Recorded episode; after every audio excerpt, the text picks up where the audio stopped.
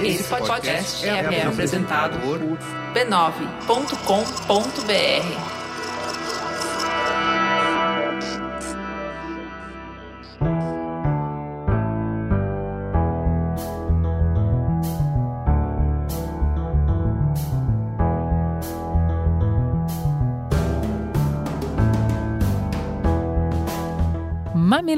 E mamiletes, está no ar o nosso exercício semanal de diálogo com respeito, empatia e, claro, muita polêmica. Eu sou a Juva Lauer. Eu sou a Cris Bartz e esse é o Mamilos. Eu te convido a sentar aqui com a gente que o programa de hoje está cheio de dúvidas que movem as nossas certezas.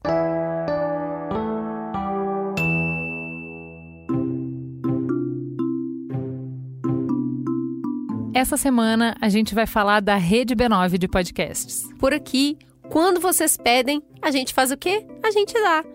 E vocês pediram muito. Mas muito. Conta aí, Ju, qual que é a novidade para crianças de todas as idades? O podcast Histórias de Ninar para Garotas Rebeldes está de volta para mais uma temporada incrível. Quem se divertiu, se emocionou e se inspirou com as aventuras na última temporada, agora tem mais uma seleção de episódios para aproveitar. Se você ainda não conhece, vai descobrir esse universo todo pela primeira vez. Que delícia! Vem aqui ouvir um pedacinho. Era uma vez uma menina que vivia onde os picos nevados tocam o céu.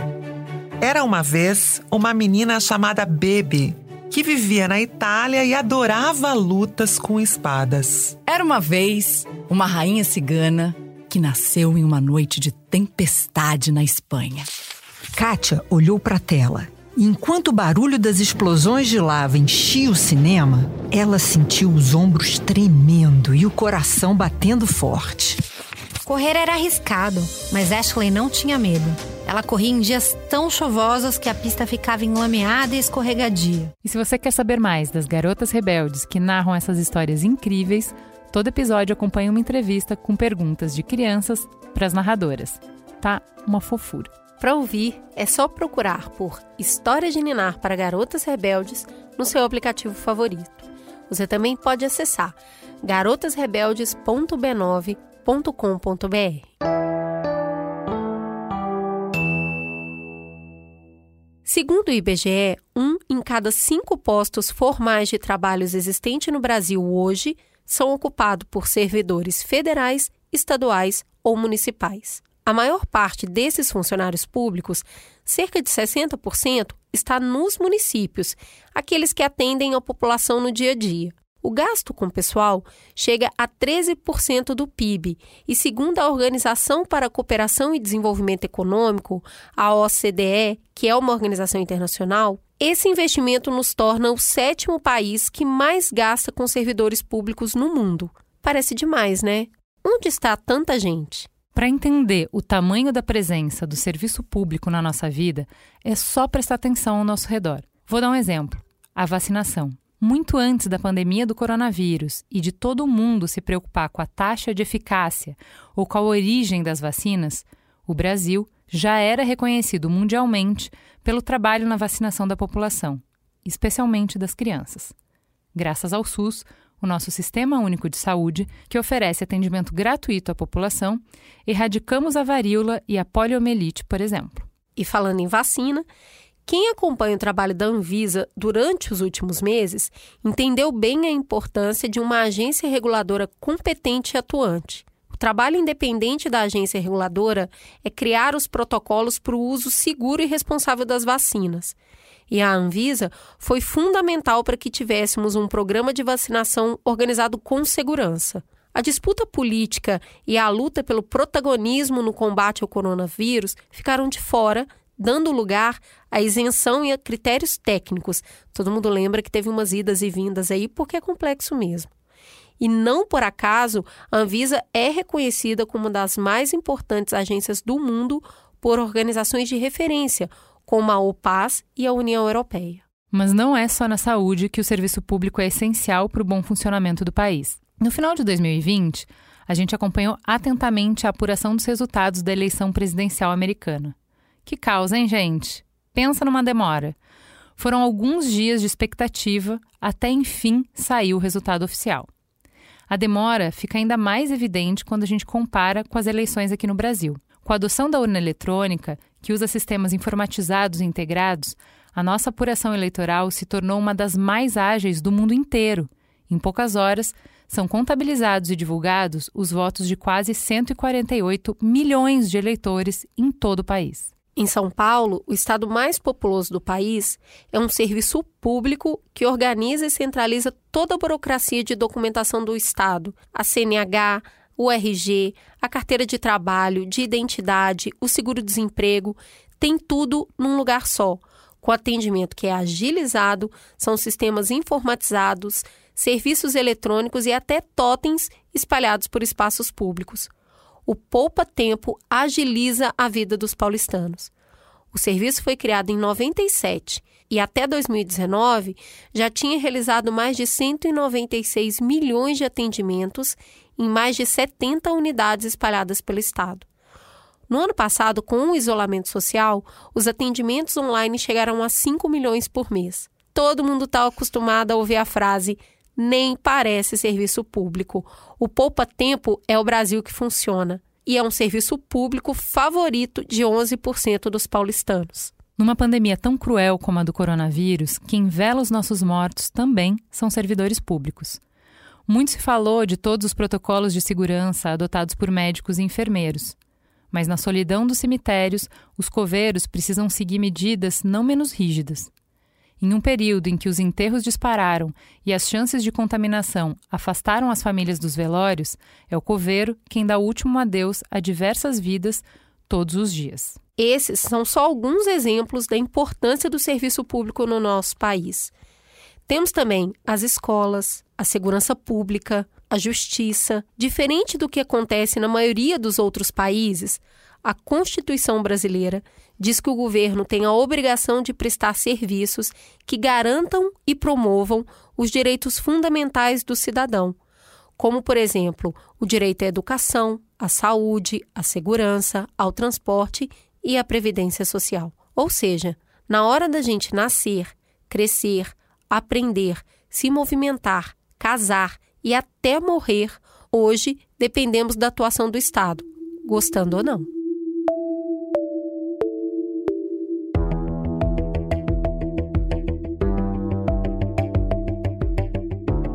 Mas apesar do tamanho do nosso investimento, não é difícil encontrar alguém que esteja insatisfeito com a qualidade de algum serviço público no Brasil. De acordo com a OCDE, os níveis de satisfação com serviços públicos no Brasil estão entre os mais baixos do mundo inteiro, principalmente em educação e saúde. A dificuldade para marcar um exame médico, horas esperando atendimento em postos de saúde, o baixo desempenho das escolas públicas, o ritmo lento em que caminha a justiça e a burocracia que torna tudo mais difícil deixaram no imaginário da população aquela associação de que tudo que é serviço público é ruim. Por outro lado, o ingresso na carreira através do concurso público, o salário fixo, em algumas carreiras acima da média do mercado, os benefícios e principalmente a estabilidade no emprego continua sendo o sonho de milhares de pessoas no país. Não à toa, existe todo um mercado voltado aos concurseiros, que são pessoas que passam anos e anos estudando para tentar entrar na carreira pública. A diferença de benefícios entre carreiras mais altas do serviço público e a experiência média de trabalhador brasileiro também alimenta aí um ressentimento que só cresce. Em um país em que nem metade dos cidadãos brasileiros consegue ter acesso ao benefício da CLT, o funcionalismo público é percebido como uma classe extremamente privilegiada. E aí, temos uma bomba relógio montada. As contas não fecham e os cidadãos estão insatisfeitos. A Constituição precisa ser respeitada, mas lei não cria recursos, só determina como destiná-los. Como é que a gente resolve esse dilema? Que tipo de serviço público a gente quer e que reformas precisam ser feitas para caminhar nesse sentido?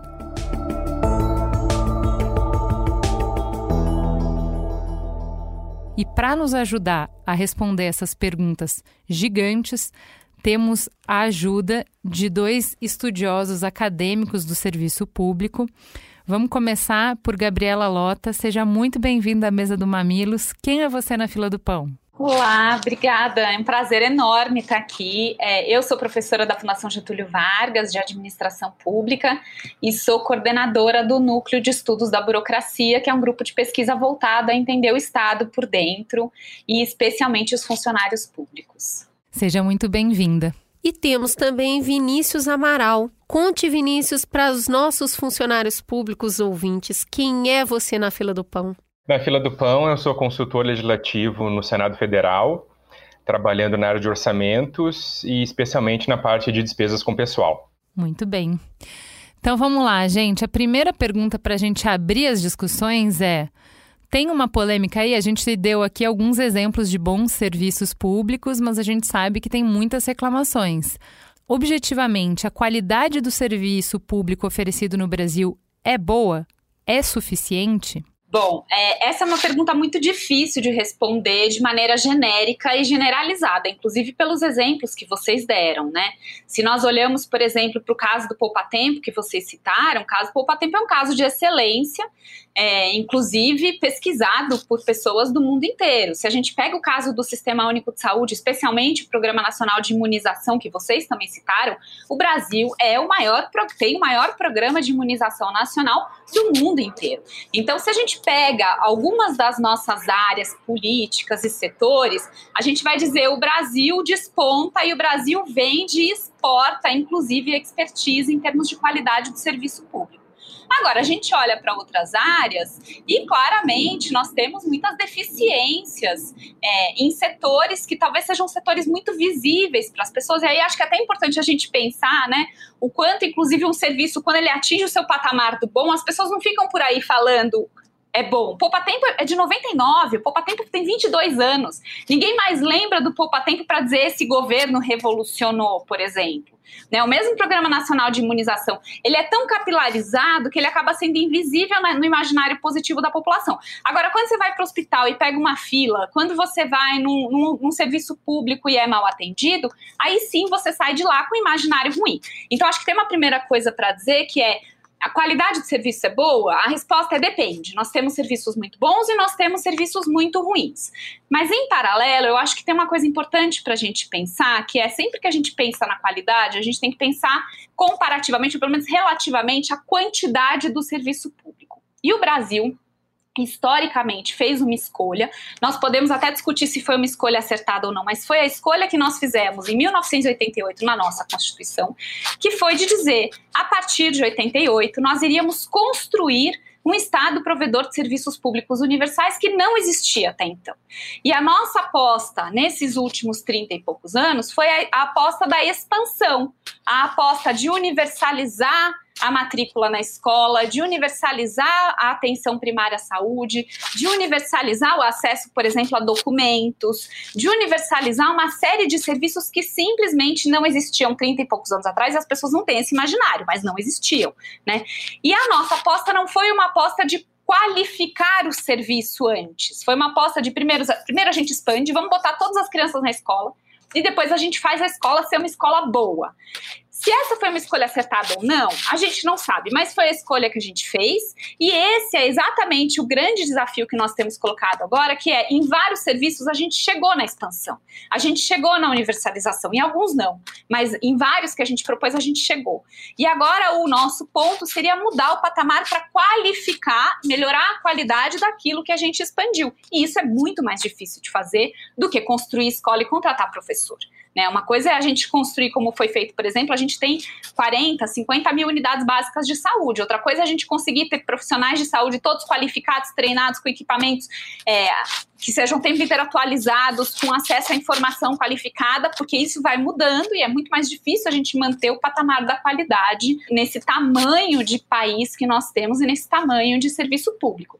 Então, eu diria para vocês, nós temos que qualificar, esse é o grande desafio para o futuro, inclusive porque a gente perde a legitimidade da imagem de serviço público se a gente não qualificar. Né? É, mas esse é o momento que nós estamos vivendo, justamente. Não dava para esperar que isso fosse feito há 30 anos atrás, porque a gente não tinha Estado provedor, e agora a gente tem. Agora a gente tem que melhorar a qualidade desse Estado. Vinícius, eu queria chamar você para essa mesma questão, sua visão sobre a qualidade do sistema público, ainda colocando uma, uma outra pimentinha.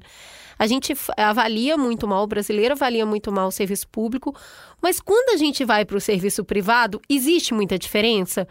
Porque também a gente ouve as pessoas falando muito mal dos atendimentos de plano de saúde privados, escolas privadas, o próprio transporte aéreo no país é todo privado e a gente ouve muita reclamação. De uma maneira geral, a área de serviços no Brasil é ruim? Como que você enxerga isso? Se tem uma disparidade tão grande entre o público e o privado e como que você enxerga o público? Perfeito. Eu acho que tem uma questão ah, importante para a gente contextualizar nisso e pegar um gancho aqui da Gabriela, que eu acho que ela foi certeira, que essa qualidade é muito desigual do serviço público. Agora, é desigual como? Por exemplo, educação. Educação pública é boa ou ruim? Federa é, ensino superior é bom e ensino básico. E a creche é muito boa, muito boa. Muito boa tão boa quanto a privada. E aí a gente se perde aí no ensino médio, no ensino fundamental 2, né? Mas a creche, só, só para completar, responder isso, a creche foi a escolha da não universalização antes de qualificação. Ela foi a escolha Exato, oposta. Tá certo, a creche certo. não é universalizada no Brasil. Tem razão. Pois é. Então aí a gente vê que existe essa grande desigualdade. Agora, um aspecto importante é que essa desigualdade não é aleatória. Fica visível de que existe uma influência, existe uma correlação com o público-alvo desse serviço público. Por que, que a escola, pública de ensino básico, especialmente onde ela é voltada para a população mais pobre, tem uma qualidade e a universidade pública voltada para um público de classe média e classe alta tem qualidade melhor. Existe essa ligação. E se nós formos, inclusive, fazer uma análise histórica da qualidade desse serviço, a gente vê que ele variou no tempo. Até um certo momento do tempo, enquanto o serviço público, por exemplo, a educação básica, era restrita, tinha uma oferta restrita, e aí praticamente a população pobre era excluída deste serviço, a qualidade era tão boa que as classes médias e mesmo classes altas estavam nessa escola pública. Mas a partir do momento em que houve uma universalização que não foi acompanhada por um financiamento proporcional desse serviço. Agora, a educação pública de qualidade nem sempre é interesse de quem está no topo. Por quê? Ah, existe uma competição dos atores sociais pela divisão do bolo econômico. Existe uma competição. Então, eu, eu prefiro, no curto prazo, excluir outros competidores do que pensar uma estratégia de longo prazo que seja inclusiva e que todo mundo ganhe. Tá, a gente já entendeu aqui que a resposta para ser bom ou ruim é depende. Mas tem uma outra pergunta também que engloba muito bem é, o serviço: é se, na verdade, a gente gasta demais adquirindo esse serviço, né, pagando esse serviço, se a gente gasta muito ou se a gente gasta mal, se a gente gasta demais ou se a gente arrecada de menos. E para buscar essas respostas, a gente ouviu dois economistas. Oi, meu nome é Murilo Viana, sou economista, consultor econômico e especialista em finanças públicas. E é um prazer estar aqui com vocês hoje nesse podcast que eu já acompanho há bastante tempo. Sobre a situação do funcionalismo público no Brasil, é importante destacar que nosso país está entre aqueles que mais gastam na melhoração do funcionário público em termos de PIB. Do ponto de vista da arrecadação, nós não podemos falar que arrecadamos pouco também. Hoje nós temos uma das maiores cargas tributárias entre os países de renda média, em um patamar semelhante aos países envolvidos, até mesmo aqueles que possuem população média bem mais envelhecida e que apresentam pesadas despesas com aposentadorias e pensões. Porém, é preciso usar uma lupa sobre os gastos com servidores. No agregado, gastamos muito, e quando observamos para onde vai essa remuneração, não é difícil perceber que gastamos mal também. Temos uma alocação de recursos que vai desde a existência generalizada de sistemas de promoção na carreira por simples tempos de serviço, sem qualquer incentivo à efetiva melhora do desempenho do servidor ou funcionário público. Além disso, existe uma enorme heterogeneidade de remuneração entre os próprios servidores federais e entre os federais e aqueles de estados e municípios, inclusive entre os poderes, quando a gente se compara poder executivo, legislativo e judiciário. Algumas categorias, como os magistrados, muito frequentemente recebem bem acima do próprio teto constitucional, que hoje é por volta de 40 mil mensais. Um patamar, sem dúvida alguma, bastante expressivo para uma renda média brasileira muito inferior a isso. E eles conseguem uh, manter uh, uma remuneração de 60, 70, muitas vezes 80 mil, que é comum de ver essa remuneração para magistrado no Brasil, por meio de números penduricários, considerados ali verbas indenizatórias e os pais correm por fora do limite do teto constitucional. Por outro lado, nesse mesmo país é comum a gente observar estados, sobretudo municípios, que acabam pagando para os professores da educação básica remunerações muito baixas, muito inferiores ao piso nacional estabelecido, o que, sem dúvida, junto com aquelas graves dificuldades de trabalho, acaba inibindo a atratividade de bons profissionais para essa carreira tão importante para o desenvolvimento econômico e social do Brasil. Eu sou Ana Carla Abrão, sou economista, sócia da consultoria Oliver Wyman e queria aqui compartilhar com vocês algumas observações, alguns pontos sobre a reforma administrativa, a discussão sobre funcionalismo público no Brasil. Em relação aos gastos com servidores públicos, gastamos demais e gastamos mal crescimento nos gastos com salários, com despesas de pessoal no serviço público vem crescendo continuamente ao longo das últimas décadas. Isso é fruto, claro, né, de um aumento no número de contratações, que também está vinculado a um modelo operacional disfuncional que gera uma necessidade constante da gente contratar mais pessoas. E isso não está necessariamente vinculado ao fato de que servidores públicos ganham bem ou ganham demais. A grande parte de funcionários públicos, de servidores públicos, ganha pouco. Mas a gente tem um topo da pirâmide, uma casta de servidores públicos que ganham muito. Ganham muito, não só tem salários elevados, mas tem várias outras verbas que se juntam, salários, e que acabam fazendo com que esses servidores ganhem muito mais do que pessoas que desenvolvem atividades similares fora do setor público. Então, essa revisão é importante para que não só a gente pare de crescer continuamente é, os gastos com salários e, portanto, né, sobre recursos, inclusive para investir na capacitação dos servidores, nas condições de trabalho dos servidores, mas também para que a gente corrija essas distorções, onde poucos servidores ganham muito e muitos servidores, principalmente aqueles que estão vinculados à atividade com o cidadão lá na ponta, na educação, na saúde, na segurança,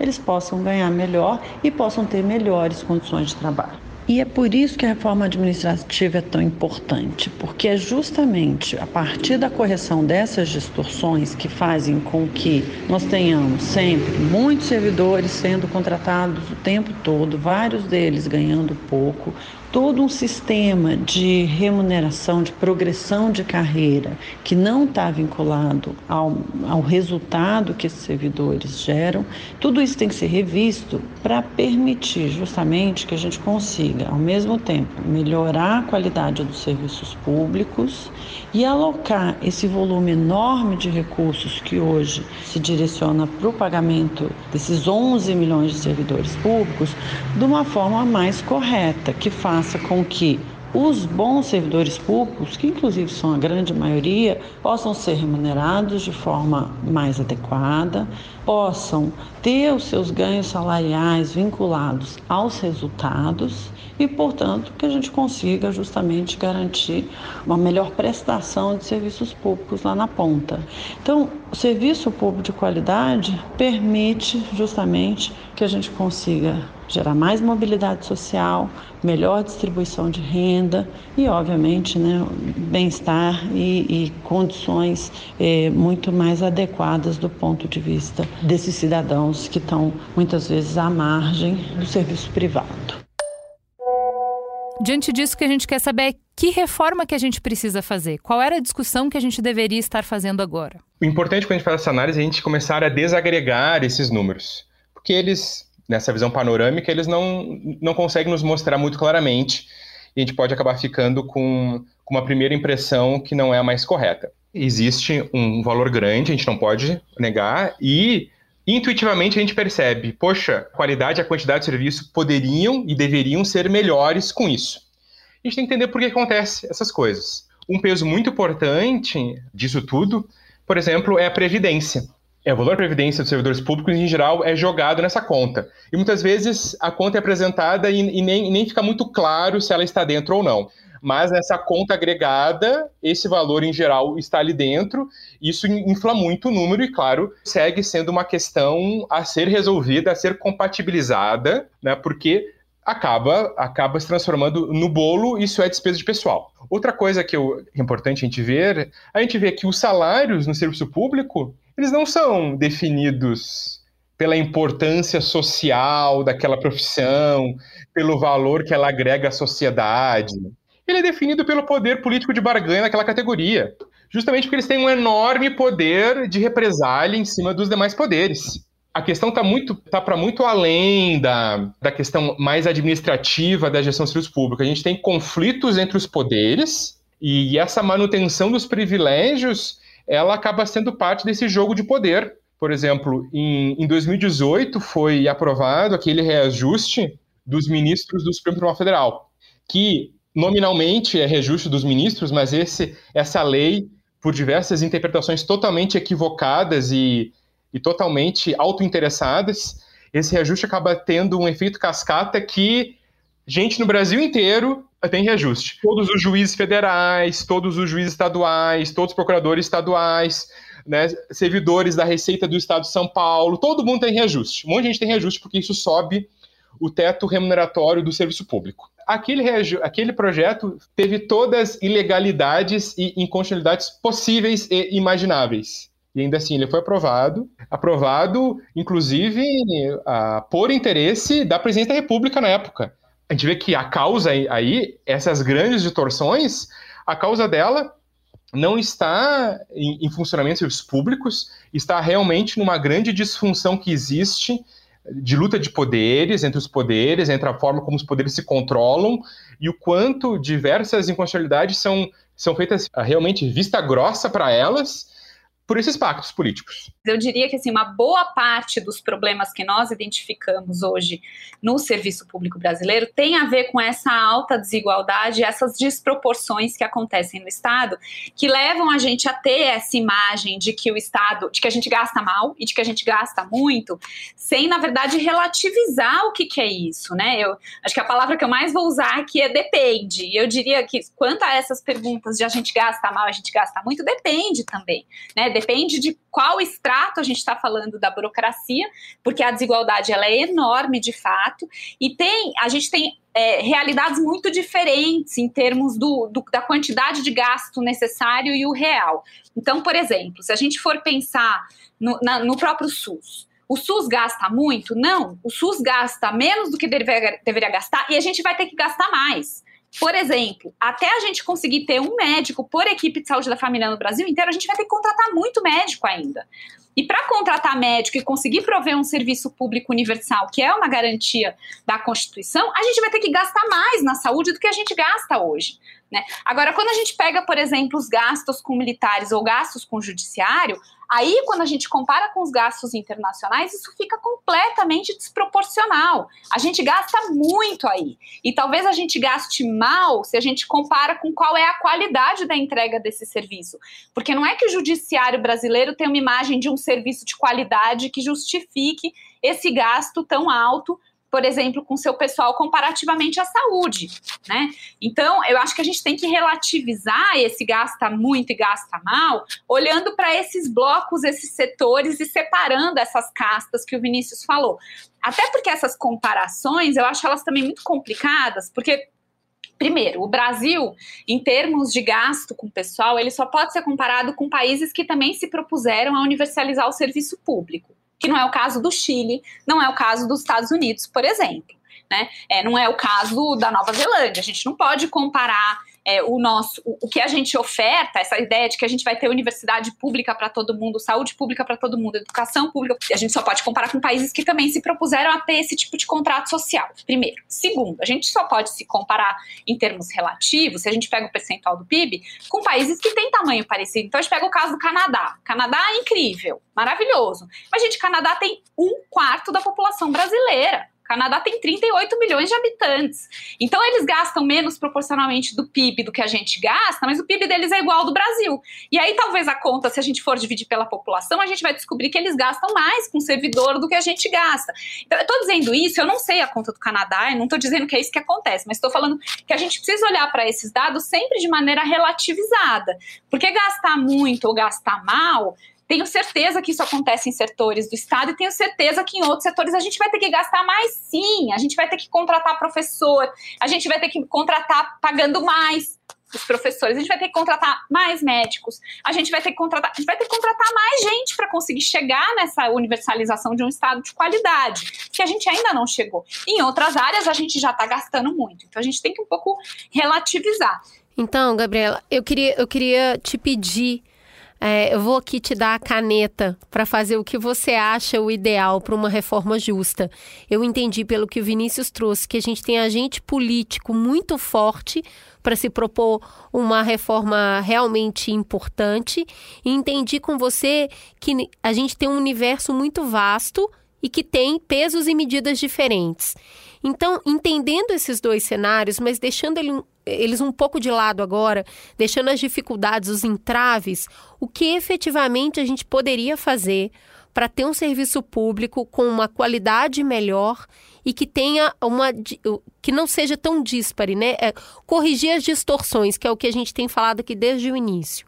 O que, que é necessário fazer? Então, para mim, tem quatro grandes áreas do Estado brasileiro que têm problemas e que precisariam ser resolvidas e, e para onde a gente deveria mirar numa reforma. Né? E que certamente melhorariam a qualidade do nosso Estado brasileiro e também diminuiriam a pressão do gasto mal feito. A primeira área é a mais evidente e a que a gente mais debate e discute, que é essa área de gestão de pessoas. Né? Nós temos setores do Estado em que falta gente, tem setor do Estado que sobra gente, a gente tem setor do Estado com gente mal qualificada, a gente tem péssimos modelos de, de atração de pessoal, de sistemas de carreira, de progressão, a avaliação de desempenho nunca foi implementada de maneira efetiva, nós temos sistemas de bonificação e premiação disfuncionais.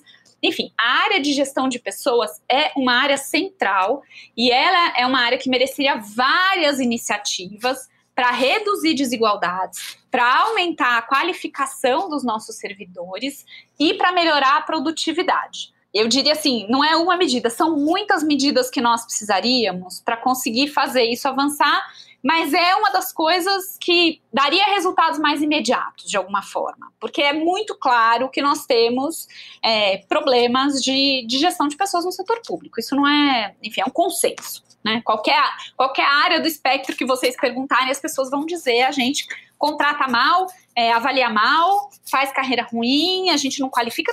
Aí tem um bando de áreas que a gente precisaria intervir, e aqui a intervenção, para mim, ela é muito mais gerencial e menos legal. Então, é muito mais uma reforma gerencial da gente botar a mão na massa e fazer acontecer do que aprovar novas leis e menos ainda uma PEC. Tá? Esse é o primeiro grande bloco, para mim, de mudanças necessárias. Tem um segundo grande bloco muito disfuncional no Estado brasileiro, que é um crescimento excessivo que nós tivemos do nosso sistema de controle. Né? Não, não sei para quem conhece, mas o Brasil, desde a Constituição, foi ampliando o seu sistema de controle da máquina administrativa. Então, nós construímos, por exemplo, os tribunais de conta da União, dos estados, do município. A gente construiu as controladorias, a gente tem Ministério Público e a gente acabou criando uma área é, muito grande de controle normalmente com uma burocracia que ganha muito bem, que tem muito poder no Estado e que é muito insulada, que não consegue, enfim, nem, nem ser, sofrer pressões externas. E o que tem acontecido, isso é um diagnóstico e não é só no Brasil, é no mundo inteiro, é que muitas vezes o controle, a administração pública, ela fica a serviço do controle em vez de ficar a serviço do cidadão.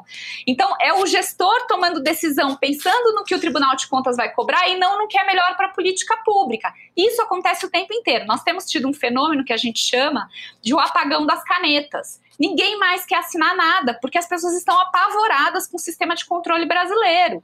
E isso acaba gerando uma paralisia decisória que obviamente, tem como maior consequência a incapacidade de provisão de serviço público. Então, essa ideia da gente repensar o sistema de controle, vejam, eu não estou dizendo que a gente tem que ter menos controle.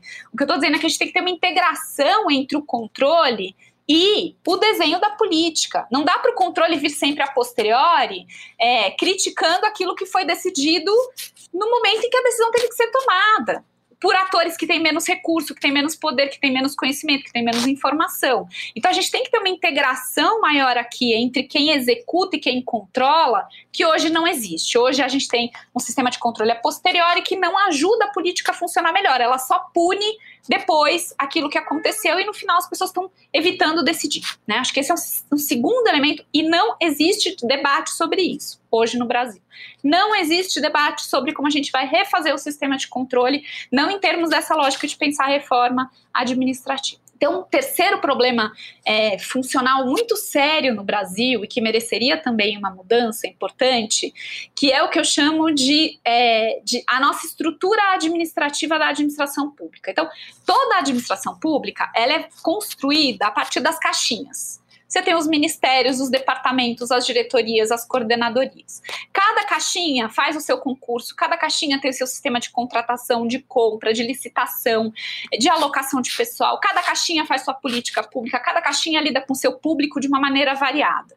E isso acaba fazendo com que a gente tenha uma ação muito desintegrada no Estado brasileiro, que não é voltada para resolver problemas de maneira que a gente chama intersetorial e que acaba onerando tanto o Estado como o setor público. Por exemplo, imaginem que nós temos uma pessoa, uma família em situação de vulnerabilidade, que está com problema de falta de emprego, essa família tem uma criança portadora de deficiência que precisa ir para a escola, é, e essa criança tem problema de mobilidade por causa dessa questão, e ao mesmo tempo a família não tem renda e não tem emprego. Para essa família poder resolver esses problemas, na verdade, esses problemas vão ser nomeados de várias maneiras por cada caixinha do Estado. A Secretaria de Assistência vai dar um nome para isso e vai dar um cadastro e vai exigir certos documentos. A Secretaria de Emprego e Renda vai fazer outra coisa, a Secretaria de Educação vai fazer outra coisa. Se tiver uma secretaria voltada a portadores de deficiência, vai ser outra lógica. Ou seja, o Estado acaba entregando várias políticas, não resolve o problema daquela família de maneira integral e também onera a família a ter que ficar buscando soluções em vários lugares diferentes. Isso tem um custo altíssimo para o Estado, né? Porque a gente está, na verdade, replicando burocracias, replicando procedimentos, replicando cadastros, replicando atendimentos e assim por diante, em vez de integrar. Sabe qual é a grande sacada do Poupa Tempo? Que a gente está elogiando tanto? A grande sacada foi o Poupa Tempo dizer emissão de documento é uma coisa só. E não importa Isso. se é do Detran, se é do Correio. É... Emissão de documento é uma coisa só. E a gente integra o serviço e entrega para o cidadão. Essa é a sacada do Poupa Tempo e isso devia ser pensado em todas as políticas públicas. A gente tem que construir a política pública para resolver o problema do cidadão e não a partir das caixinhas. E isso, de novo, a gente não está discutindo em nenhum tipo de reforma. Nós temos que repensar a estrutura administrativa é, para que a gente possa gerar integração e desonerar o Estado e desonerar o cidadão. E a Gabriela, última... deixa de interromper só um minuto para fazer uma anedota aqui, porque um, a gente teve uma lei de atendimento ao consumidor feita há alguns tempos que era sobre a URA, né? que as URAs eram nas empresas privadas muito facetadas, então a pessoa ligava e ela tinha que saber qual número e aí transferia e, e, e aí entra uma lei pública para dizer que a empresa tem que resolver o problema do consumidor, independente de para onde ele ligar, sem transferir essa ligação. Quem atender tem que ser capaz de resolver o problema. Então é muito interessante que a gente parta de uma estrutura tão facetada e vire para o setor privado e diga: não, você, quem atendeu, tem que resolver, para de transferir as pessoas. Então a gente sabe onde está o problema, né? Já criamos Perfeito. políticas para isso, inclusive. Inclusive, o que, que a gente fez dentro do Estado para resolver essa mesma questão? A gente criou as ouvidorias, só que cada departamento, cada setor tem uma ouvidoria própria. Então, é, é surreal. A gente só multiplica as nossas caixinhas. Né? A gente quer criar um canal de atendimento cidadão, cria, mas aí cada secretaria que cuida do seu, cuida do seu, cada município cria o seu, cada estado cria o seu. Ou seja, de repente, a gente tem milhões de novas caixinhas. Aí você vai pensar, o estado gasta mal? Nessas coisas gasta mal, porque a gente está replicando estruturas e burocracias e pessoas e procedimentos que não resolvem o problema, né? Esse é, um, é o gasto ruim, por exemplo. Né? E por fim, acho que a última questão que a gente precisa enfrentar também é uma questão inerente ao nosso modelo de Estado, que é o que a gente chama da relação entre o Estado e os provedores de serviços públicos não estatais. Então, vou tentar explicar isso muito rapidamente. Nesse processo de expansão do Estado brasileiro, uma das coisas que a gente fez para poder expandir sem gastar tanto foi expandir a partir de parcerias. Então, a gente contrata organizações que fazem provisão de serviço público, como, por exemplo, as organizações sociais na saúde, as creches conveniadas, como a gente mencionou há pouco tempo. A gente faz isso na assistência social, a gente faz isso em várias políticas públicas. A gente contrata terceiros, que em geral são organizações não governamentais, para fazer a provisão de serviço público. Acontece que esse processo ele tem ficado muito disfuncional também. Então, você vai num serviço provido por uma organização, você é atendido de um jeito. Você vai no serviço provido por outra organização e o serviço é o mesmo, e você é atendido de outro jeito. Se você olhar o contrato das organizações, você tem uma grande variação. Tem várias pesquisas mostrando isso. Então, duas organizações que fazem provisão do mesmo serviço recebem recursos diferentes para fazer a provisão do mesmo serviço. E aí, claro, gente, a gente pode imaginar o tanto de é, caixa 2 e, e, e corrupção que passa por aí. E eu não digo que isso é a maioria, mas existe. Né? O que eu quero dizer é, se a gente não re revisar como é esse modelo de contratação, e a gente precisa desse, dessas contratações, a gente precisa dessas parcerias. Mas se isso não for azeitado, isso prejudica o Estado e prejudica, acima de tudo, o nosso cidadão na entrega de um serviço de qualidade minimamente padronizado. Então, acho que essa é uma quarta área que é essencial da gente pensar a melhoria do Estado brasileiro. Como é que a gente vai lidar com esse tanto de parceiro do qual a gente precisa, mas essa relação ela precisa ser uma re relação boa para o Estado e boa para o cidadão. Ela não pode ser uma relação é, ruim. Né? Então, acho que essas são as quatro, para mim, os grandes pilares que nós deveríamos ter para a melhoria do Estado brasileiro, que vão impactar diretamente na qualidade do serviço público. Com essa, a gente encerra o primeiro bloco, que é o bloco de diagnóstico, né? A gente entendeu qual é o tamanho do problema, a gente entendeu o que a gente deveria estar tá discutindo, e a gente volta para o segundo bloco, onde a gente vai discutir o que de fato está em pauta com essa PEC. Vamos continuar a conversa? Sim, mas antes.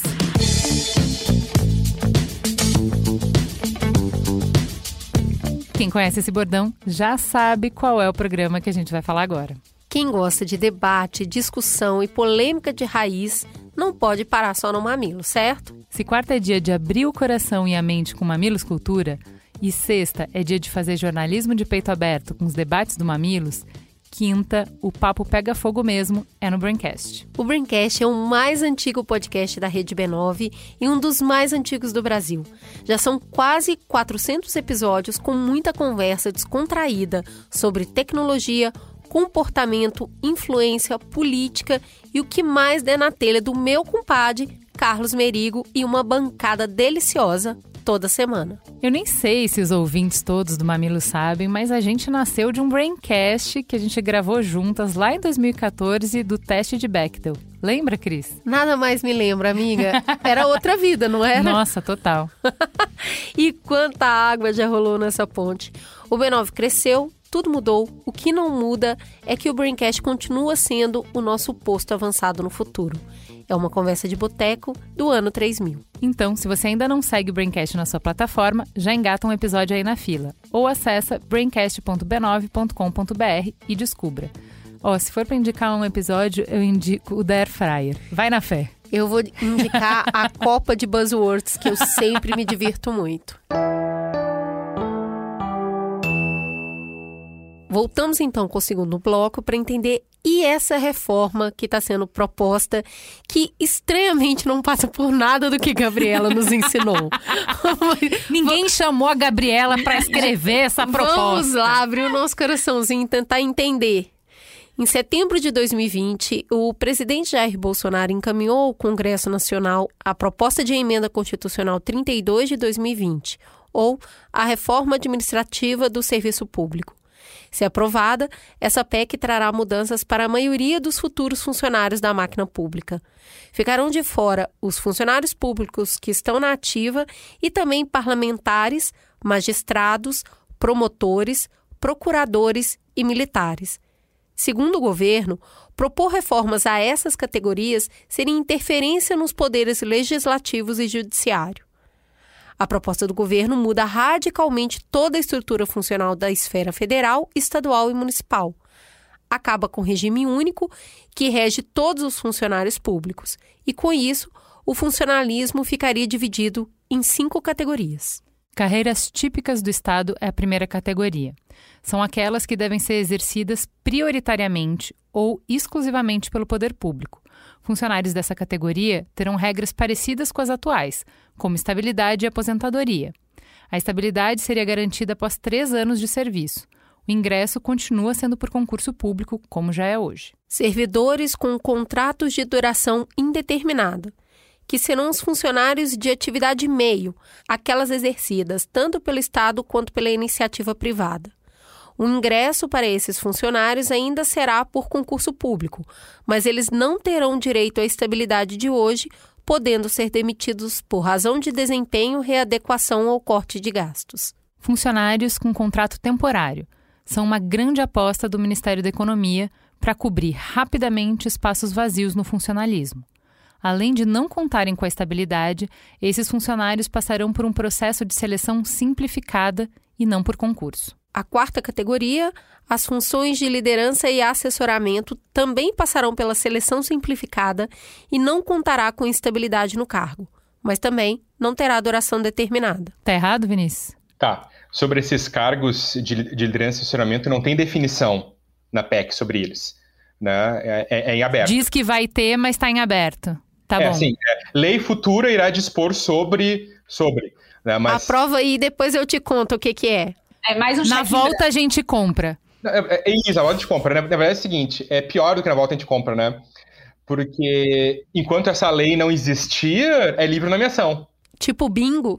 Tipo, escolhe quem você quiser para ser o coordenador do curso da universidade, Bolsonaro. Exatamente. Então acontece, mas se hoje aprovar a PEC lá como tá, o que, que significa? Esses cargos de liderança e assessoramento podem ser ocupados por qualquer pessoa. Então o presidente, o ministro, o secretário pode nomear qualquer um para esse cargo. Só fecha parênteses. Peraí que a gente tem um quinto também. Por fim, a categoria de servidores com vínculo de experiência será destinada aos funcionários recém-admitidos nas carreiras típicas do Estado ou de duração indeterminada. Esse período, semelhante ao estágio probatório, terá duração mínima de um ano e será determinado a cada carreira. Além do fim do regime único, a reforma administrativa acaba também com os penduricalhos. É assim que são conhecidos os benefícios típicos de funcionários públicos, como licença-prêmio, adicional de salário automático e promoção por tempo de serviço. Um dos pontos mais polêmicos dessa reforma é a que dá poder para o presidente da República extinguir, transformar ou reorganizar cargos, autarquias e fundações. Hoje, essa possibilidade não existe. Então, para discutir o que está em jogo, o que está em votação agora, eu queria que a gente começasse discutindo com quais privilégios ou com quais direitos ou com quais salários ou com quais carreiras essa é, medida está mexendo. Quem que é o público atingido e se vocês acham que ela está mexendo com quem deveria está mexendo, de acordo com o diagnóstico que vocês deram antes. Em termos de gasto, para controlar o gasto pessoal, a questão mais importante que existe é simplesmente cumprir a legislação que já existe na Constituição e na LRF, na Lei de Responsabilidade Fiscal. E quando há problemas de gastos ah, com o pessoal, é simplesmente porque essas leis são completamente ignoradas, mais uma vez, num pacto político semelhante ao que eu comentei antes então, por exemplo, vários estados já est estão acima dos limites com gastos de pessoal definidos na LRF. Em função disso, eles não poderiam conceder reajustes, não, né, seria limitada a possibilidade de contratação de serviços. O que, que se faz? Se faz uma contabilidade criativa para dizer que aquele limite não foi alcançado. Ou simplesmente se ignora a Constituição, como no exemplo que eu dei desse reajuste de 2018, feito para os ministros do STF, foi simplesmente se fez que não existia, que não existe Constituição, que não existe LRF, que não existe nada, e se aprova por esse pacto político aí, que não só não é tocado por esta reforma, como é reforçado por essa reforma. Assim, a PEC tem tantos problemas de redação, ela tem problemas de mérito, mas ela tem problemas de lógica também, de lógica básica, assim. O que acontece? Várias dessas parcelas que, em tese, são cortadas pela PEC 32, elas não existem para as pessoas a quem a PEC se dirige. Né, são pagas somente para, para a magistratura e para o Ministério Público, para os procuradores do Ministério Público, que, que no artigo da Constituição onde, onde elas foram elencadas, simplesmente não, não afetam essas categorias. Então, é, é, é, na verdade, vários desses cortes são cortes imaginários, é uma forma, uma espécie de corta-vento, porque eu estou tirando algo de alguém que não tem aquilo mesmo. Eu, particularmente, eu considero uma certa forma de desconsideração no próprio Congresso e a sociedade, né? É uma reforma aí que ficou mais de um ano e meio sendo preparada e ela chegou com erros de conceitos, de técnica legislativa tão básicos que realmente isso já contamina todo, todo o entendimento que a gente tem a partir dela. E ela, assim, a pergunta específica de vocês, quem que ela atinge, né? Ela atinge, na verdade, esse blocão, que é a grande maioria do serviço público, que ganha mal, que faz provisão de serviço público, que precisaria ser melhor qualificada, que precisaria ter salário melhor e assim por diante, que na verdade são os provedores de política pública, especialmente que estão ali nos municípios, governos estaduais. Né? Vocês falaram da 60% de servidores públicos estão nos municípios, né? É, então, esse, essa massa, que é a massa que faz atendimento, é quem vai ser mais diretamente afetada pela PEC, com essa possibilidade, por exemplo, de mudança do seu vínculo trabalhista, que é uma das coisas mais, mais graves de todas, né? A diminuição da estabilidade, ou o fim da estabilidade, e assim por diante. E agora, quem é essa, esse grupo que é o grupo que ganha mais, que é o grupo que tem os privilégios e que faz a desigualdade operar, esse grupo do, do alto, ele não é atingido, ele não está na PEC. Né? Então, na verdade, além de ter medidas lá que nunca vão se aplicar aos grupos, as medidas que se aplicam se aplicam a que não deveria se aplicar. Que, na verdade, não é quem está recebendo os maiores privilégios, não é quem está recebendo os penduricalhos, né? Na verdade, são as pessoas que já têm situações mais frágeis, já têm situações mais precárias e vulneráveis e que vão estar numa situação ainda pior. E aí eu sempre gosto de lembrar uma coisa, porque quando a gente está falando da desigualdade no serviço público, parece que a gente está falando só de dentro da máquina, mas na verdade o Estado ele sempre é um reflexo da sociedade. O que, que, é essa desigualdade no serviço público? Quem é essa massa que vai ter uma situação pior pós-reforma? São mulheres e negros e negras.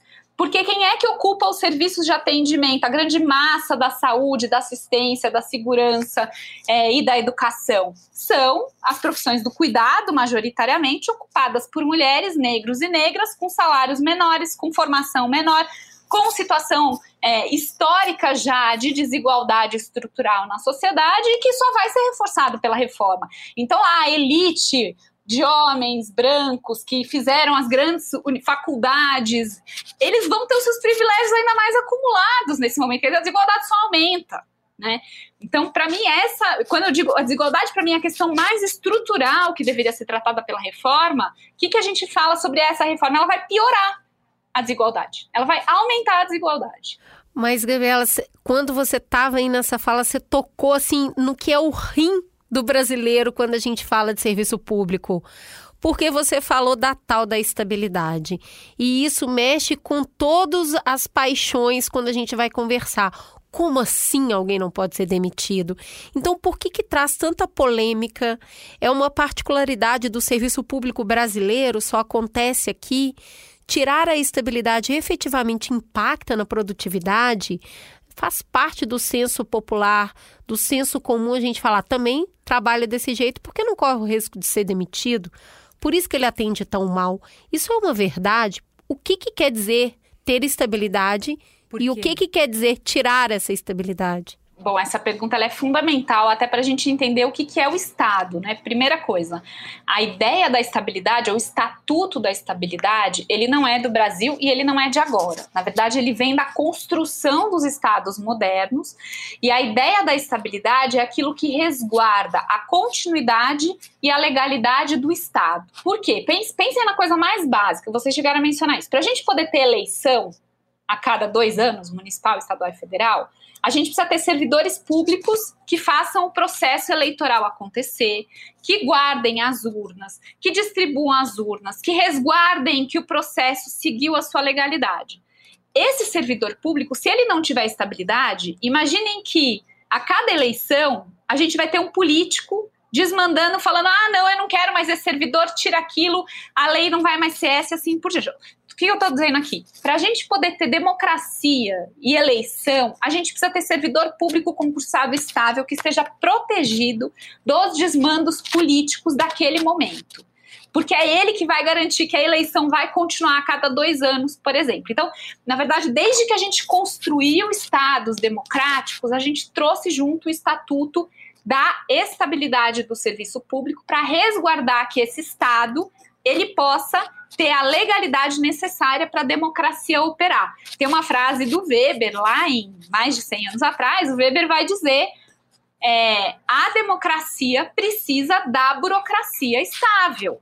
Porque sem burocracia estável, nem a democracia não existe, nem a democracia não opera. Agora, vocês podem jogar esse argumento que eu estou falando só do, do, do, servidor que trabalha na eleição para qualquer área de política pública. Imaginem, por exemplo, o que seria agora se nós não tivéssemos estabilidade dos fiscais da área ambiental. A cada multa que eles quisessem dar, a cada denúncia que eles fizessem sobre aumento do desmatamento, aumento da, das queimadas, o servidor público seria demitido. Portanto, ele nunca falaria sobre isso. Ele não aplicaria multa, ele não denunciaria que ele tem que existe aumento de queimada ou que existe aumento de desmatamento, né? Então, o servidor público estável é o que garante que o Estado possa continuar independente de quem é o político da vez. Que a gente possa ter um Estado protegido e o Estado protegido é uma proteção para os cidadãos e as cidadãs. O Estado protegido é o que nos protege. A gente só consegue ter acesso ao que a gente chama de Estado de Direito se nós temos servidores estáveis que podem fazer o direito operar, o direito acontecer e o direito tem que ser igual para todos e para todas, né? Então, essa ideia básica de que nós temos que ter alguém que resguarda a legalidade e que não está sujeito a interferência política, ela faz parte da democracia e por isso todos os países democráticos do mundo têm algum grau de estabilidade dos seus servidores. Pode ser maior, pode ser menor. O que acontece é que a gente teve, desde a década de 80, uma série de reformas no mundo inteiro que foram diminuindo a quantidade de servidores estáveis. Então, deixa de ter estabilidade em professor, deixa de ter estabilidade em profissional de saúde, deixa de ter Agora, quanto mais a gente diminui, mais a gente está colocando esses atores à sujeição da política. E em um país em que as instituições elas estão sempre em questionamento, como é o nosso, colocar servidor à sujeição da política é um risco muito grande. Eu queria reforçar também, além da, dessa parte que você está falando da idoneidade, né, de poder fazer bem o seu trabalho sem sofrer pressão política, Existe uma área técnica no Brasil em áreas como INCRA, FUNAI, Anvisa, APEX, Secretaria de Saúde, Banco Central, que é um corpo técnico que não é trocado a, quatro, a cada quatro, dois anos, que, na minha opinião, que já trabalhei com algumas dessas áreas, é o que faz o Brasil andar. É o que faz a gente ter continuidade, independente do governo que esteja no poder. Então, essa, esses sistemas de saúde que continuam fu funcionando, toda a Secretaria de Educação que estrutura e mantém funcionando SEI, MEI, EMEI e toda essa parte de cadastro do Brasil, tudo isso funciona porque a gente tem um corpo técnico muito estável que troca presidente, troca ministro, troca secretário continua funcionando. É, tem essa pressão política toda, mas tem também uma necessidade de continuidade dos trabalhos. E se a gente for trocar essas pessoas a, a, ao léu do poder do momento, a gente perde todo esse histórico, perde o trabalho e é um gasto absurdo que isso também é, infere no, na gestão. Mas, Vinícius, não é isso que está proposto na PEC. A proposta não é de tirar a estabilidade de todo mundo, é no sentido do que a Gabriela falou que está acontecendo no mundo inteiro, de se questionar o que, que precisa ser estável para que a gente garanta essa continuidade, estabilidade e legalidade do Estado. E aí você considera isso na primeira categoria. E as demais categorias, o que não for essencial para esse funcionamento, a gente precisa de é, mais liberdade para que a gente consiga, de fato, se ajustar às necessidades do momento. Então, a população brasileira está passando por uma um grande mudança demográfica. Essa grande mudança demográfica, por exemplo, vou falar uma bobagem aqui, poderia demandar que se gaste menos com atenção à primeira infância e mais com terceira idade. E aí eu precisaria demitir alguns trabalhadores de determinadas áreas e contratar em outras áreas. Eu preciso ter autonomia para conseguir fazer essas mudanças, senão fica ingovernável. Qualquer pessoa que, que tenta fazer gestão de qualquer coisa, seja uma casa, uma empresa, qualquer coisa, uma ONG, sabe que quanto mais engessada uma gestão, mais difícil é de realmente ser eficiente. Uh, se a gente pensa nesse princípio que a Gabriela trouxe, que é um, uma reflexão que está sendo feita no mundo inteiro, essa PEC atende esse princípio ou ela distorce esse princípio?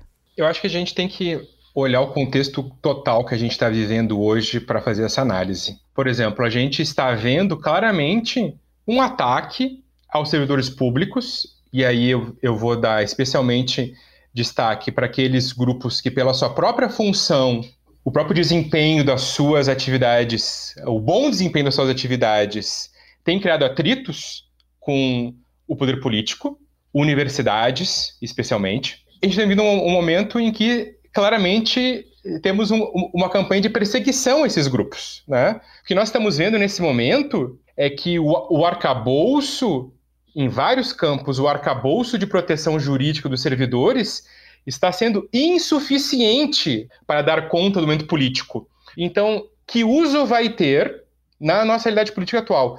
Que uso nós vamos ver de uma redução da proteção legal aos servidores? E eu quero dizer uma coisa, é importante. A estabilidade, essa absoluta, já não existe desde 98 é um mito a gente dizer, ah, vamos agora discutir se existe estabilidade ou não. Ela não existe desde 98 na Constituição. Em 98, aprovada a emenda constitucional, que foi a reforma administrativa, ela já criou a possibilidade de existir esta avaliação de desempenho dos servidores públicos e eles serem exonerados com base nisso. O que aconteceu? Nesses 22 anos, esta lei não caminhou. E, sinceramente, nenhum governo se empenhou por ela nenhum governo, ah, houve uma, é mandar um projeto aqui, outro lá, mas não houve um, uma mobilização concreta, né? E eu acho que a gente tem que pensar formas de incluir a população nessa avaliação, porque é interessante, a gente fala serviço público, serviço público, e a gente nunca fala, quase nunca fala do, do destinatário desse serviço público. O governo se reuniu com os usuários do serviço público para perguntar o que precisa melhorar, como está a avaliação deles do serviço público. Foram ouvidos, não são ouvidos. Então fica uma discussão entre um governo que tem um comportamento totalmente autoritário e claramente vai no limite da lei, às vezes além do limite da lei, para fazer pressão ilegítima em cima de servidores, né? e versus os servidores que tem uma, uma, parte disso espírito de corpo, evidentemente, e uma parte disso também um pensamento pelo serviço público em si. Essas coisas meio que se conjugam ali numa proporção que a gente nunca sabe qual é, né? Mas o usuário, aquele que deveria estar no centro da discussão, é o grande ausente de todo esse debate. Eu acho que esse debate da estabilidade, ele mostra um problema inerente a essa reforma, que é o seguinte, essa reforma, da maneira como ela foi proposta, ela se coloca como um cheque em branco. Eles querem que a gente assine um negócio que a gente não sabe muito bem o que, que é. E um dos pontos principais do cheque em branco é essa história de criar cinco tipos de vínculo sem definir qual é a regra de quem vai fazer parte de cada tipo de vínculo. Então, por exemplo, as tais das carreiras típicas, que aí vai ser a nata do serviço público, com os servidores estáveis, que vão ter todas as garantias como servidor público, quem é que vai definir o que é um servidor típico? Quem é que vai definir o que é uma carreira típica? Esse é um debate que deveria ser um debate da sociedade, para entrar em questões como a que você mencionou. A gente acha que professor de educação básica tem que ser servidor concursado, ou a gente acha que vai ter uma mudança na demografia brasileira e por isso essa é uma carreira que a gente já deveria ter como não concursado. Esse é um debate da sociedade brasileira. Não pode ser um cheque em branco para que depois se defina. Por que não pode? Porque se a gente deixa para definir depois, quem vai ganhar essa disputa são as corporações que têm poder depois de disputar no Congresso. E aí, na verdade, a gente vai estar colocando professor contra fiscal ambiental, contra procurador, contra. Gente, isso é uma, de uma perversidade para pensar o Estado brasileiro absurda, porque nenhuma carreira é melhor do que a outra nesse sentido. A gente tem que pensar, enquanto sociedade brasileira, aquelas que nós precisamos defender de qualquer tipo de ingerência política. E isso não é uma definição que pode ser vir a posteriori depois da aprovação de uma PEC dessa envergadura. É um debate que deveria ser da sociedade antes de aprovar essa, essa mudança. Tá bom, tá bom. Vocês convenceram que a gente não está passando pelos pontos que deveríamos. Mas, Vinícius, muito dinheiro há de se economizar, então, né? Qual que é o impacto de gastos? Qual é o impacto econômico que essa proposta tem? É o mundo das fantasias, né? Né, de impacto econômico. É o mundo dos números reais. Todas essas estimativas parecem ter sido feitas por aquele perfil do Twitter, o Paulo Guedes Bot, né? 300 trilhões com a taxação de, de fios no Twitter, né? O que acontece? São, vamos falar assim. Aprovou a PEC como ela está exatamente aí, aprovou hoje. Qual que é o efeito uh, imediato dela. Né? Existem essas parcelas aí que vocês eh, listaram, que algumas são evidentemente privilégios, uh, outras são mais discutíveis se são privilégios ou se é mais uma falha de gestão de pessoas, não está dando os incentivos corretos, mas enfim. Bom, essas parcelas no nível federal já não existem há mais de 20 anos. Então, no nível federal, basicamente, a economia de curto prazo é zero. Zero. Zero. Então é irreal, totalmente irreal isso. Em estados e municípios vai variar. Se aquele estado, aquele município algum dia teve aquelas parcelas remuneratórias para os seus servidores, ou até mesmo pode ter tido e já as retirou. Por exemplo, o estado do Rio Grande do Sul, ano passado, ano retrasado, agora não me lembro, eh, ele já fez uma reforma administrativa que ele já retirou essas parcelas. Então, cada estado e cada município teria que fazer uma avaliação própria para saber até onde eu sei, ninguém fez nenhuma avaliação disso curto prazo. O que você pode passar a ter é o seguinte: não é uma redução imediata, mas é uma tendência de precarização de certos grupos servidores que, que vão ter o seu poder de barganha reduzido. Isso aí vai fragilizar a posição deles, né? Se alguém quer ver isso como economia, pode eventualmente ver mas é uma questão que, que, que não vai acontecer sem um prejuízo ao serviço público. Então, a, gente vai ter então essas várias castas, né? Como a Gabriela muito bem disse, a gente sabe já quem são essas castas, né? as carreiras de maior poder político, que já ganham mais, ou seja, a gente está reforçando essa desigualdade, e aí as carreiras que foram as carreiras perdedoras, porque a gente vai ter carreiras que vão se, se manter, e as carreiras que vão perder, e aí no longo prazo, claro, né? Uma carreira que está sempre ameaçada de uma demissão em massa, uma carreira que está sempre ameaçada de ser trocada no próximo ano. Então a gente pode passar a ter, na verdade, um corpo funcional que vive nessa precarização. Você pode ter uma economia na linha de despesa, mas essa economia na linha de despesa pode aparecer em outro lugar. Pode haver uma dispersão deste, uma, né, de uma transferência oculta desse custo para outro.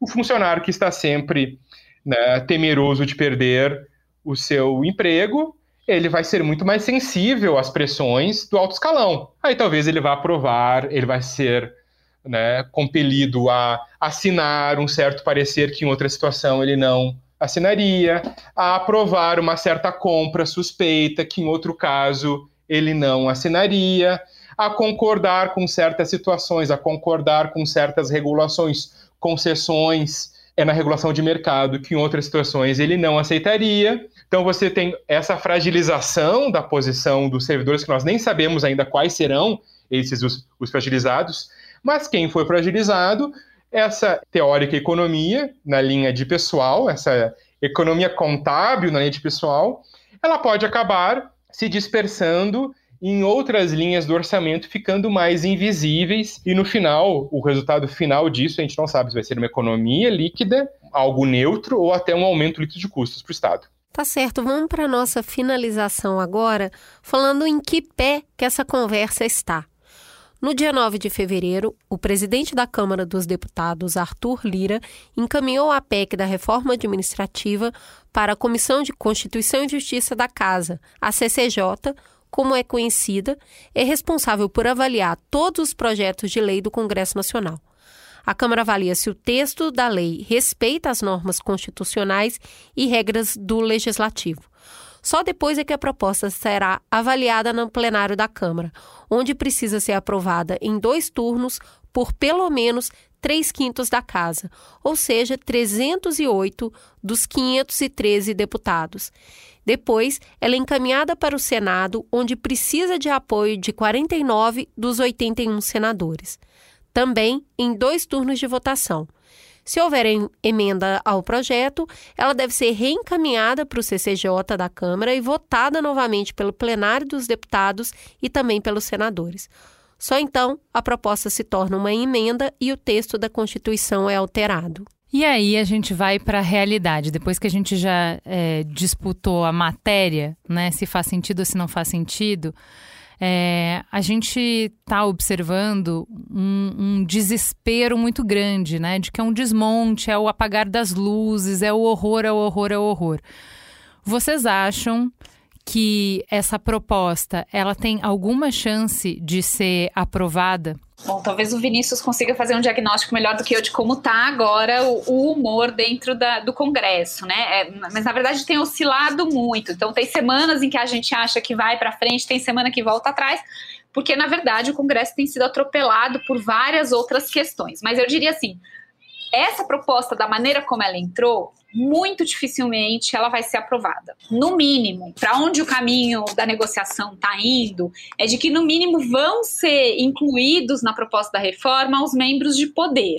Né? Então, a própria relatoria já está apontando nesse caminho, o que é uma coisa, é, assim, menos ruim, eu diria, porque pelo menos ela não vai aumentar aquelas desigualdades que a gente estava mencionando e ela é um pouco menos injusta nesse sentido.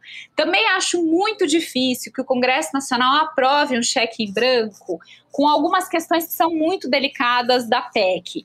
Tem uma delas que a gente não mencionou aqui, vocês mencionaram quando vocês falaram das propostas, mas que eu queria trazer aqui porque ela tem a ver inclusive com um comentário que eu fiz antes, que é a ideia da reestruturação administrativa.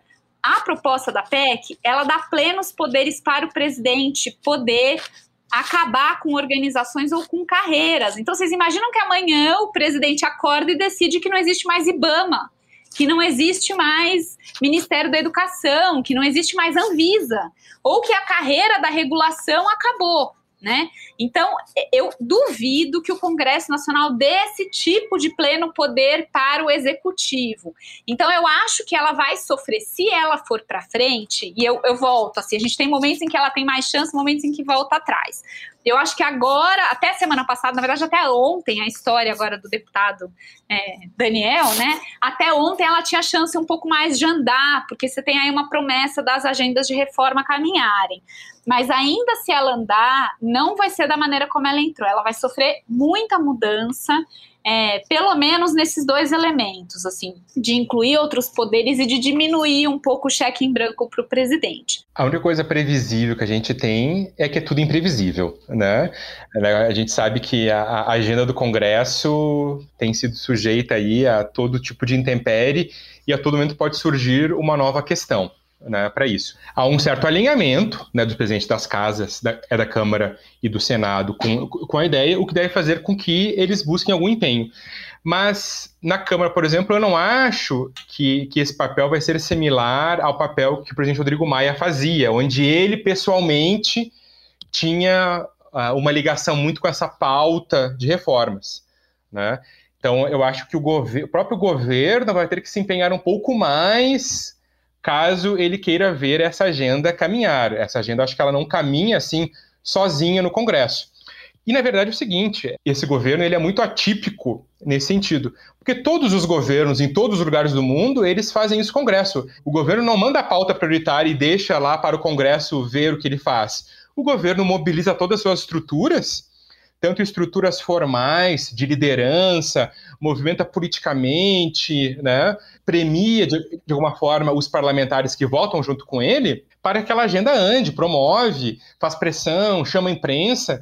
A gente tem visto que o governo mandou esta PEC em setembro e desde então praticamente não se manifestou a respeito, né? Que é onde está o meu truco, tá? Eu truco que o Bolsonaro de fato quer aprovar essa reforma. Pois é. E qual é a questão? Pois é, exatamente. Um é um governo populista. A, a, maior característica desse governo é o populismo. Um governo populista não faz uma reforma administrativa desse porte e de nenhum porte é, efetivo, porque não é interesse dele mexer numa camada de eleitores tão grande e tão influente.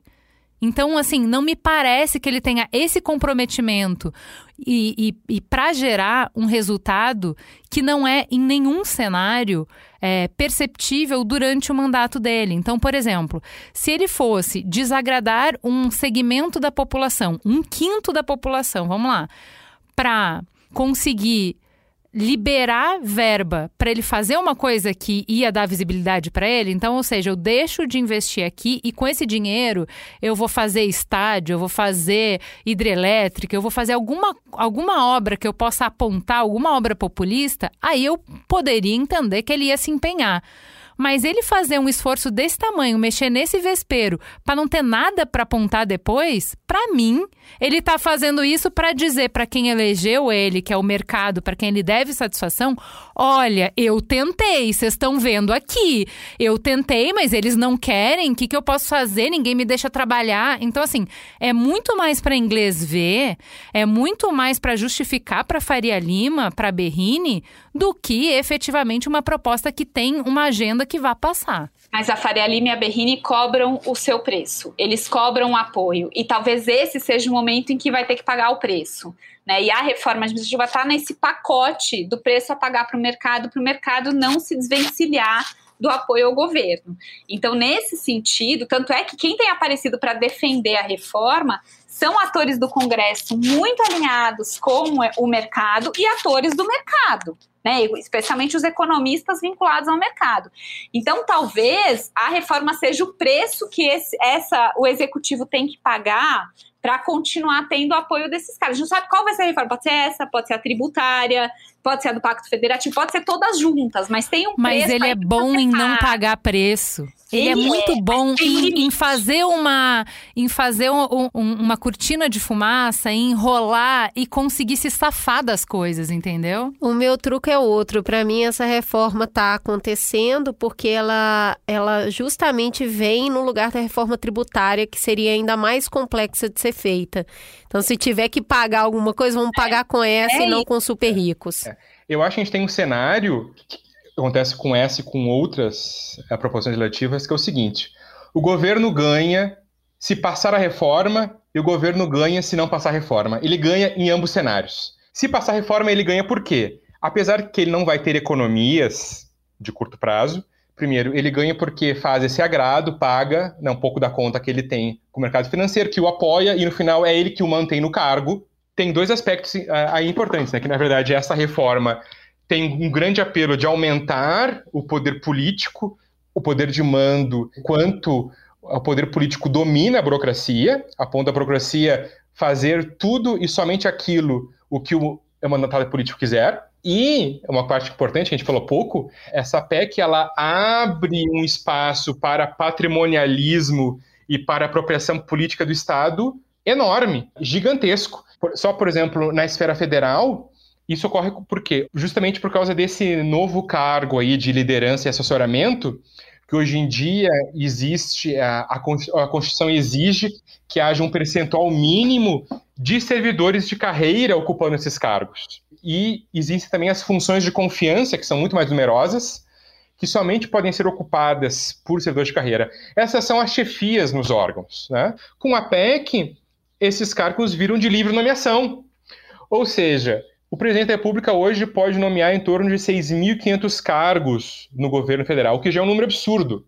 É dezenas de vezes maior do que é, este número em outros países. Já é um número enorme.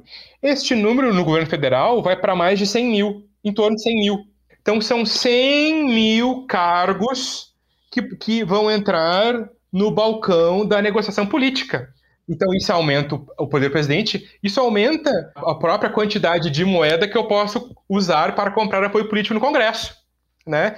E agora vocês imaginem isso nos estados e municípios, o que isso representa, onde nós temos, via de regra, uma burocracia muito menos estruturada, ainda com a presença uh, maciça de cargos uh, em comissão, né, fazendo atividades técnicas. Né? Será que é esse o caminho de modernização e de redução de custos para o Estado? Existe alguma possibilidade desse aumento exponencial de indicações políticas para os públicos resultar em melhoria do serviço público, o fim é o total extermínio do projeto da Constituição de construir uma burocracia profissional no Brasil. É o, é, é o extermínio desse projeto. Não existe servidor que vai ficar uh, sem ser atingido. Mesmo aquele que ficar na carreira de Estado, que vai ter estabilidade, o que acontece? Hoje o chefe dele, em muitos lugares, só pode ser alguém da própria carreira. É, só que agora, aquele chefe da Receita Federal, aquele chefe da, Delega... da Polícia Federal, aquele chefe da área interna do Banco Central, que hoje só podia ser alguém de carreira, vai poder ser qualquer um vindo de fora. Qualquer um vindo de fora.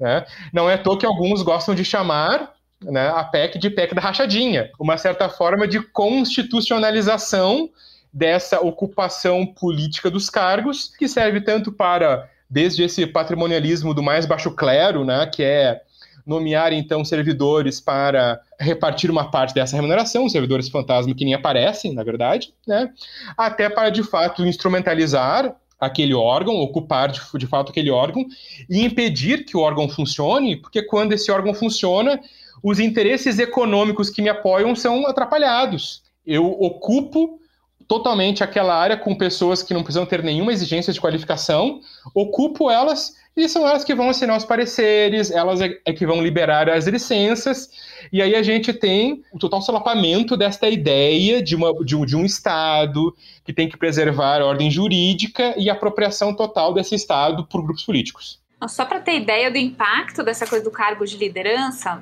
quem estudou em universidade pública tem o tal do chefe do departamento e o coordenador de curso, que são professores que vão ocupar aquele cargo. Essa é uma função gratificada que vai virar um cargo de liderança. Então, o presidente vai poder nomear o chefe do departamento da universidade qualquer uma, né? O coordenador de curso é uma politização da máquina que não tem o menor sentido. Ela é disfuncional para o próprio Estado. Não faz sentido você politizar o chefe de departamento, por exemplo. E é isso que vai acabar acontecendo, por exemplo, com essa mudança dos cargos de liderança. Bom, acredito que a nossa discussão foi muito ricas para muito rica para entender cenário, para entender o que a gente precisa conversar e a distorção, o des desvio do que a gente deveria estar tá falando. Eu queria encerrar esse programa fazendo uma pequena nota que Faria Lima e Berrini são avenidas de São Paulo onde se concentram grandes centros financeiros é, e a gente se refere a isso quando a gente está falando de máquina econômica mesmo, de dinheiro em circulação para quem está fora de São Paulo é importante entender. Gente, queria agradecer muito vocês dois. Existiu uma preocupação na hora de construção dessa pauta de que, gente, mas isso é muito chato, ninguém vai querer ouvir isso, vai ficar um programa muito técnico. Em nenhum momento eu achei chato, eu achei extremamente interessante, eu achei polêmico, achei complexo. É, vocês falam sobre esse assunto é, de uma forma muito, muito interessante. Muito obrigada, viu? Foi um prazer conhecê-los. Eu espero que na próxima reforma, Reforma de Verdade, vocês sejam convidados para ajudar no debate público porque é de qualificação que a gente está precisando. É, eu estava até, eu ia brincar falando que o CCJ também deveria olhar concordância ortográfica, né? Todas as normas, regras, para ver se isso passa mesmo. e que os nossos ouvintes, Obrigada. enquanto parte da sociedade, também sejam ouvidos no debate público no futuro, né? De uma maneira mais qualificada também. É, justamente, acho que o programa está fazendo até um, um papel aqui de furar uma certa bolha de informação, né? Porque sobre esse tema a gente tem ouvido um certo discurso único, né? Não por acaso o discurso destas avenidas né, das supracitadas, né? Então, então acho importante, uh, a gente ver outros pontos de vista e a sociedade se envolver, porque não tem como a sociedade não ser afetada. A pessoa pode até achar que não vai ser afetada, que isso não tem nada a ver comigo, eu nem uso serviço público diretamente, parará. não existe. Em qualquer lugar que se vá, que se faça, por trás dali existiu ou deveria ter existido um serviço público, né? Porque não ter serviço público também é algo que se decide na política. Então é É um prazer aqui de ter tido essa oportunidade de falar sobre esse tema. Obrigada. Obrigada, gente.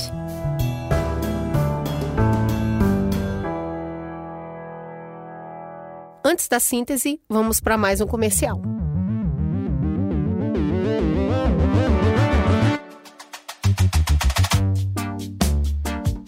Além de criar, produzir e publicar coisas novas para você, a gente adora trazer para bem pertinho o que está rolando de melhor em termos de conteúdo. E é por isso que a gente orgulhosamente anuncia a chegada do Resumido para a Rede B9 de podcasts. Esse podcast incrível traz tintim por tintim o que está rolando no universo da cultura digital. E o Bruno Natal já chega no B9 estourando a champanhe e comemorando boas novas. Agora, em fevereiro, o Resumido comemora dois anos e chega a 100 episódios. E para celebrar essa marca, ele reuniu três assuntos abordados nesses 100 programas, que são aparentemente desconectados, mas apontam para um mesmo lugar: o futuro do Brasil no mundo digital. Escuta um trecho.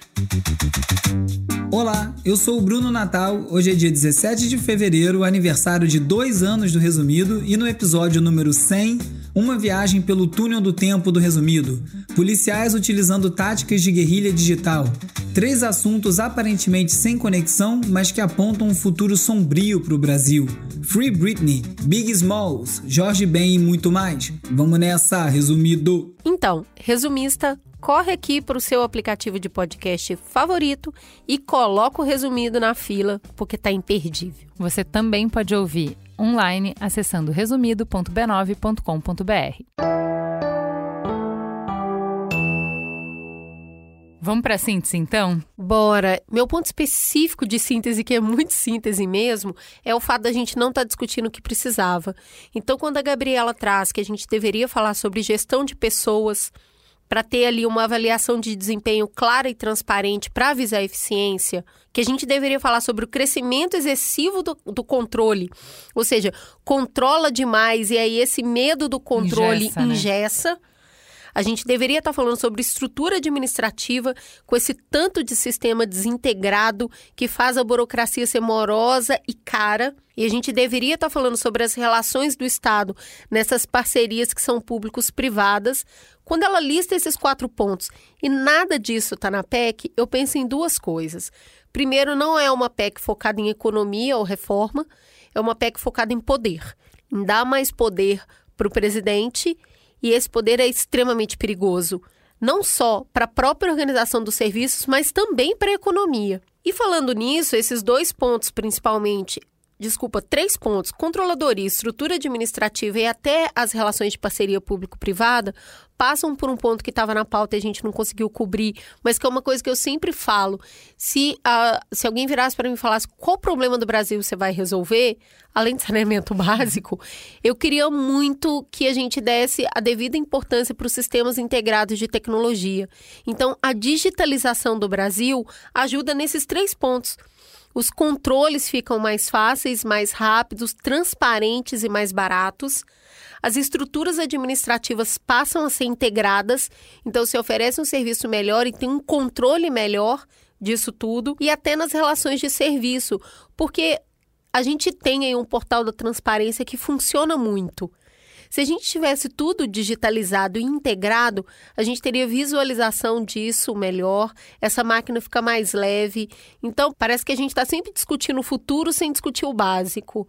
É, na verdade, o que a gente está discutindo é nada, né? É o que eu fiquei desde o início, desde o começo da conversa, eu parei em quando a gente fala da Constituição de 88, né?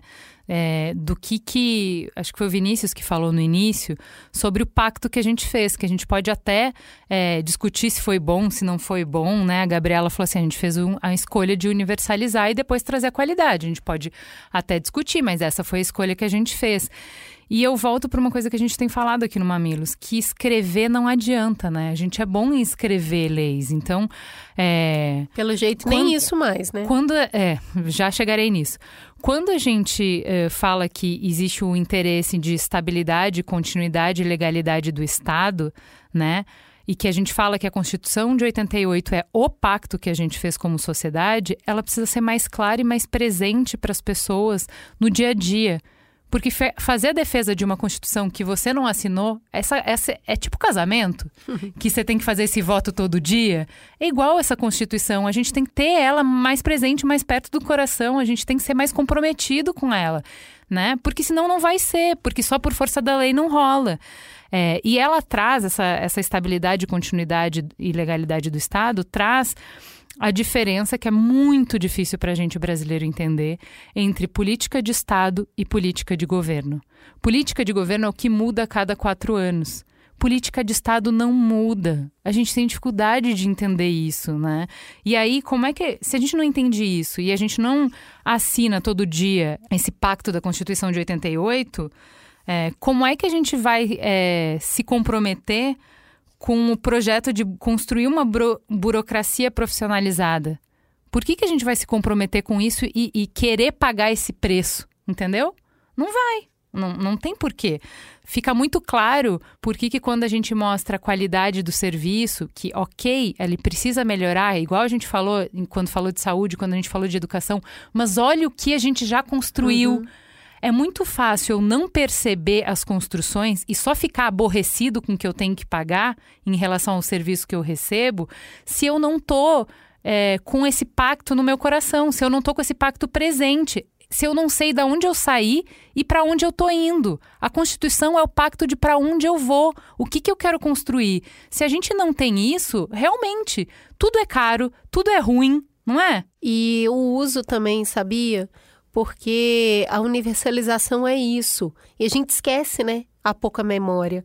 Há 30 anos atrás não era universalizada, então você não tinha do que reclamar porque você não tinha era nada. Exato. Então não tinha do que reclamar é porque você não tinha nada. Então, vou reclamar que eu não consigo aposentadoria, que a aposentadoria demora. Não tinha. Né? Eu vou reclamar que eu fico na fila, eu vou do SUS, que eu não consegui o transplante, que eu não consegui fazer a minha cirurgia, não sei o quê. Não tinha. Eu vou reclamar que a escola era é, ruim, que as crianças não têm a, a, a infraestrutura é ruim, não sei o quê. Não tinha. E aí é isso, é da onde eu vim e para onde eu tô indo. É, para mim ficou muito latente isso, e fora o absurdo que me gritou do presidente poder é, apontar pessoalmente 100 mil cargos. É assim.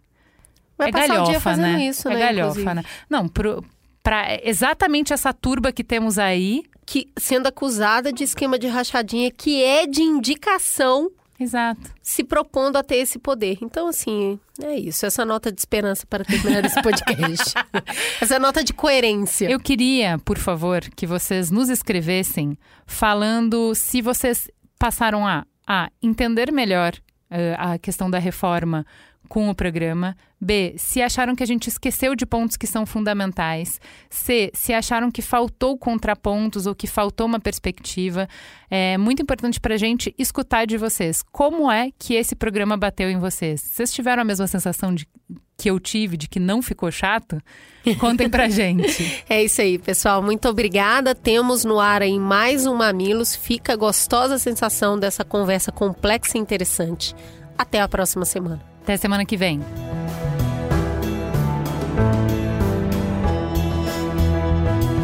O Mamilos é uma produção B9. Apresentação de Juvalau e Cris Bartz. Coordenação geral: Carlos Merigo, Juvalauer e Cris Bartz. Direção: Alexandre Potashev. Produção: Beatriz Fioroto. Apoio à pauta e pesquisa: Iago Vinícius e Jaqueline Costa. Edição: Mariana Leão, com trilhas de Andy Lopes. Capa: Elô D'Angelo. Coordenação digital: AG Barros, Pedro Estraza e Lucas De Brito. Atendimento e comercialização: Raquel Casmala, Camila Maza e Thelma Zenaro.